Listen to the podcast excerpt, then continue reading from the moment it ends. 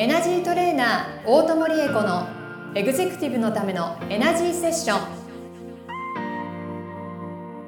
ポッドキャストエグゼクティブのためのエナジーセッションはエナジートレーナーの大友理恵子先生がエグゼクティブな毎日を送りたいすべての方に向けて人生のエネルギーを活性化させるために必要なスピリチュアル情報をお届けするのと同時に皆様からの相談にお答えしていく番組です。エナジーチューニングスピリットボディレイヤーの提供でお送りしますはい、今週も始まりました。エグゼクティブのためのエナジーセッション第40回スタートさせていただきます。ナビゲーターのトーマス J. トーマスです。この番組を導いてくださるのがエナジートレーナーの大友理恵子先生です。大友先生、今週もよろしくお願いいたします。トーマスさんよろしくお願いします。お願いいたしますねえトーマスさんも猛暑なのにも元気いっぱいでもう素敵。ねえ、暑いっすね。うん。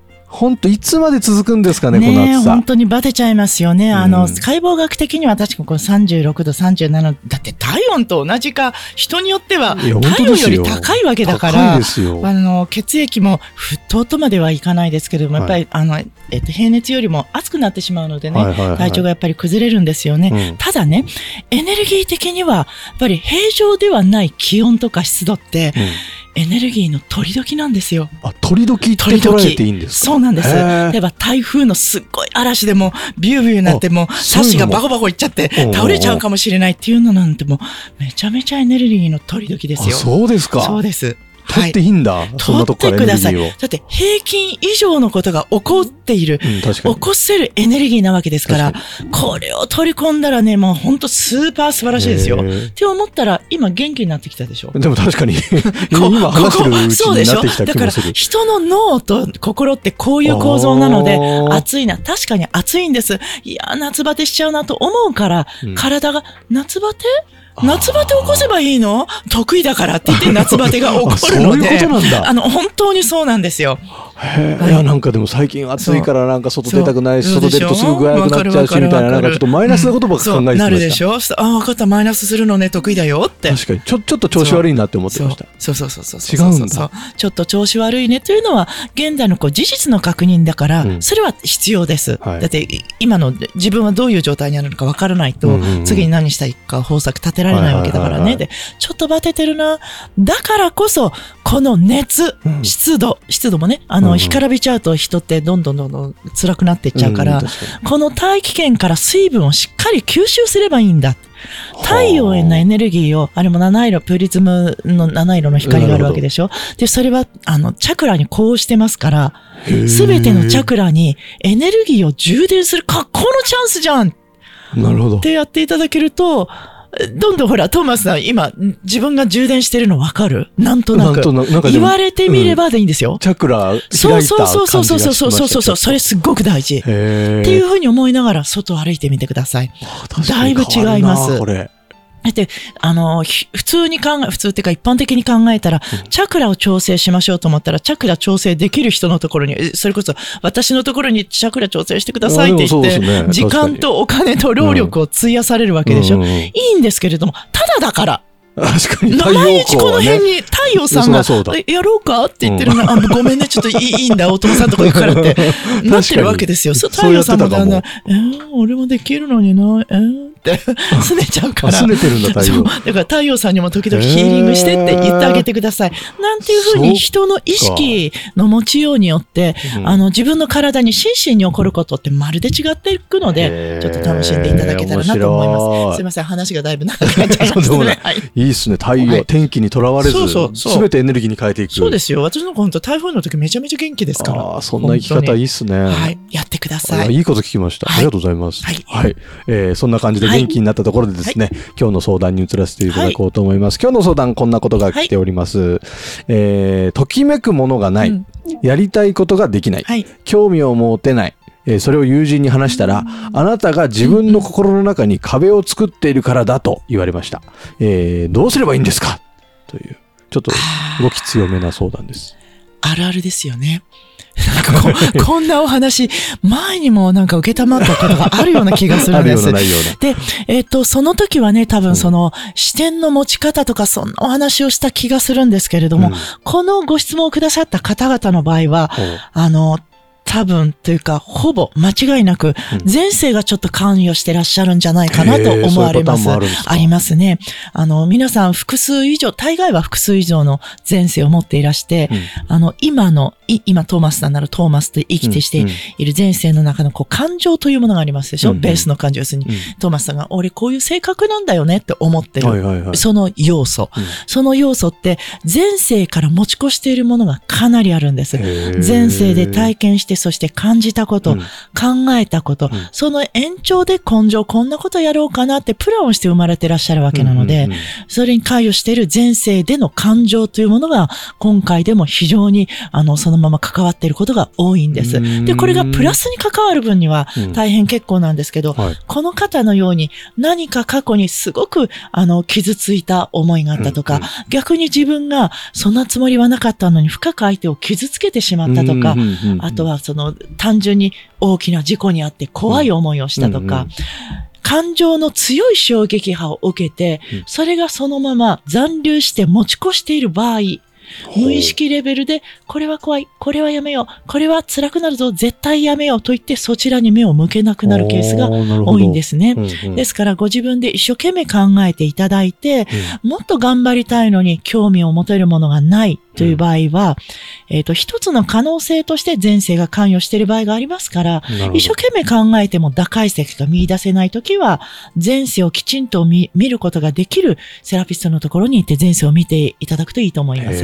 そうすると過去に、あ、そうか、いきなり刀で首跳ねられちゃったんだ。へー。で、おそういう前世があったとします。うんうんそうすると、なんとなく首に何かこう、えっ、と、圧を感じるようなもの、風が吹いて首にさや、さわっとなっただけでも、なんか怖いからいつもマフラーを巻いてないと怖いとかね。誰かが首をこうちょちょっと触るとなんか気になってしょうがないとか、あったりする。あとは、そうね、じゃあ橋を渡るときに、他のと高いところは大丈夫だけど、橋に限って大して高くないのに、異様に怖いとか、いろいろあるわけですよね。前世を見ていくと、ああ、昔お太鼓橋で殺されちゃったのねとか、あの、高いところから落ちちゃったのねということがあったりします。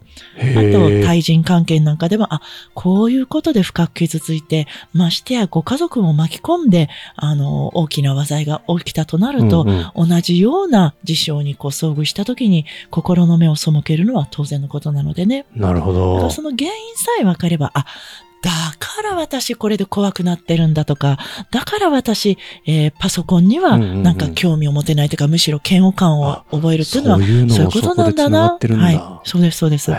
それさえ分かれば、そういうことなら、なんだ気にしなくて大丈夫か。うんうんうん思えると人の心ってちゃんと、あ、じゃあこれは前に進もうと思えるようになりますので、なるほど。こんな感じでね、本当に今の人生に前世が関与していることってすごくあります。はいへ特に恋愛なんか。ー恋愛？恋愛。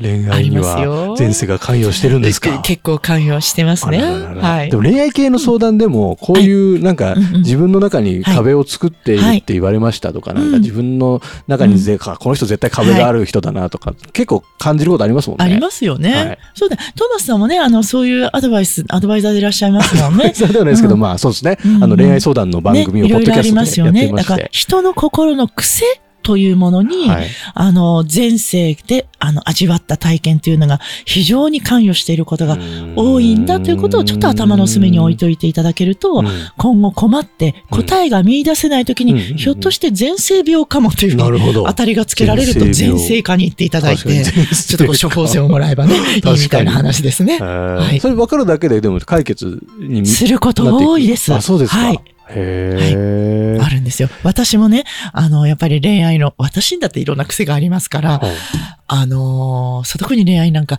前回こういう人とお付き合いして、うん。あの、お互いにいい思いできなかったから、はいはい。じゃあ今度からもっと違う性格の方とお付き合いしてみるようにしようと思っても、全然違う感じの方とお付き合いしてはじ、つもりなのにしばらくしたら、あれ？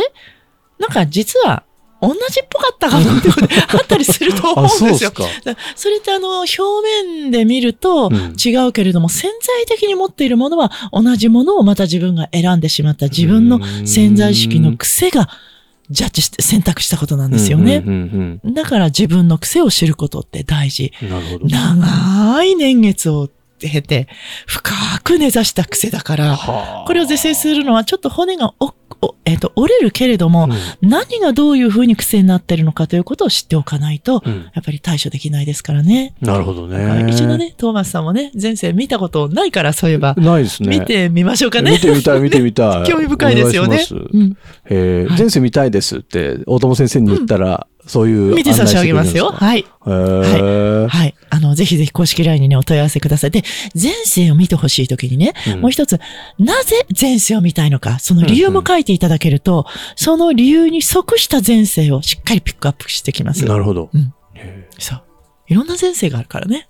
ーああ、そっか。いっぱいいろんな前世がある中から、はい。そうです。お仕事に関与している前世とかね。はあただまあ、あのーその方の現在の、トーマスさんなら今回の人生のね、うん核になる部分っていうのはお仕事だろうが、パートナーシップだろうが、まうんあ一つなので、まずは、じゃあ根性のあなたに深く関与している前世。で、うん続いてお仕事とか恋愛とか、うんうんうん何かで悩んでいる方は、それに関与している前世情報を拾っていくと、すごく自分がわかるようになります。面白い。すっごく面白いですよ。へーこれ前世見てもらうときって、うんどういうふうに、あの、対面で大友先生とあ、いえいえ会ってやるんで、すか？あの、ででオンラインでも、オンラインでも見れそそれこそちゃうんですか？あの、で公式 LINE のやり取りでも、えそれでもですか？それでもできますよ。すごい。全然大丈夫。すごいっすね。はい。ちょっとこれは皆さんやってみるしかないんじゃないえやってみて、ですか。本当にね、本当面白いから、あ、私のあれってこういうことねって。はいはいはいはい。は気になるとこいっぱいあるなでしょ、う。そう。そしたら、あの、10個ぐらいあったら10個ぐらい並べてください。そしたら、あ、それ全部一つの前世に凝縮されてるねっていうこともあるかもしれないし。あ、全部違うね、かもしれない。うん。えそういうところからも自分の考え方や行動の癖というのが見えてきますから、だいぶ変わっていくと思います。。気になる。でしょ？前世か考えたことあんまなかった。でしょ？でしょ？はい。うん。いや、ぜひ、あの、はい。リスナーの皆さんもですね、は概要欄に、はい。大友先生につながる LINE 公式アカウントの登録用のリンクがありますので、そこ登録してもらってですね、前世見てほしいんですけどって問い合わせていただければ、はい。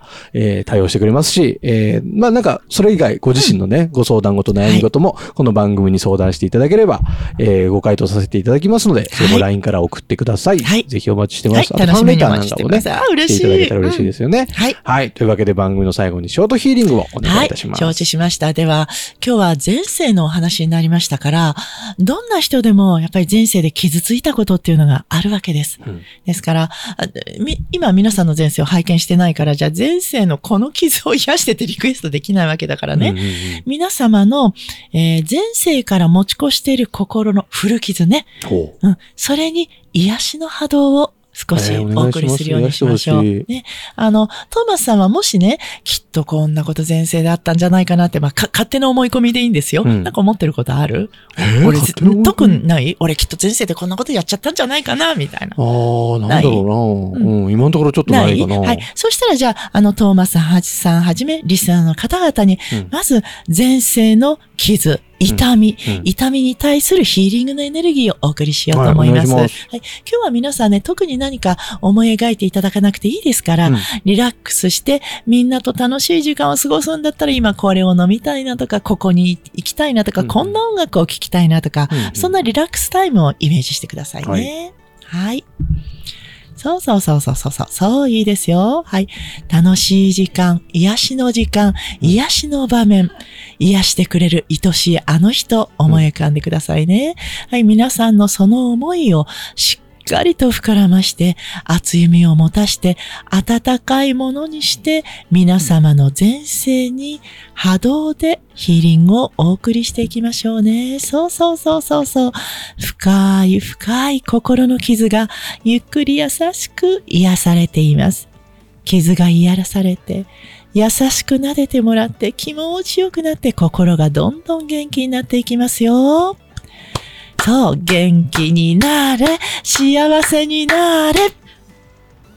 はい、じゃあゆっくり目を開けてください。